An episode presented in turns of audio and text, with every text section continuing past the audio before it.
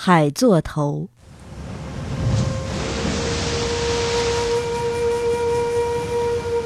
海座头是海房主的同类。这种妖怪有时会朝船只招手，被海座头招过手的船只就会失事。既然叫座头，说明人们认为他是死在海中的盲人的亡灵。不过还不能确定这一说法是否正确。有一位叫早川孝太郎的民俗学者。表示自己曾亲眼见过海座头。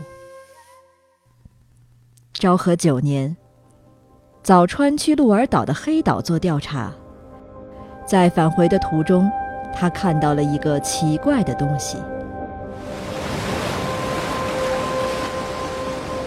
在他从黑岛返回鹿儿岛的途中，开文月火山慢慢出现在他的视野中。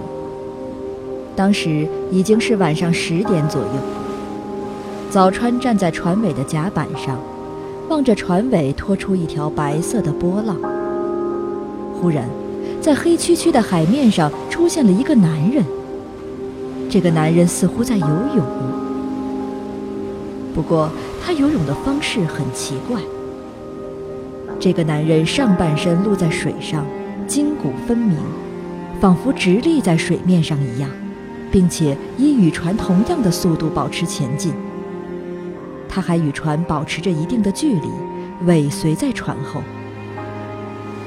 突然，这个奇怪的男人打了一个大哈欠。早川的脑海中闪出一个念头：这个人不是活人。他顿时感觉毛骨悚然，立刻逃回船舱。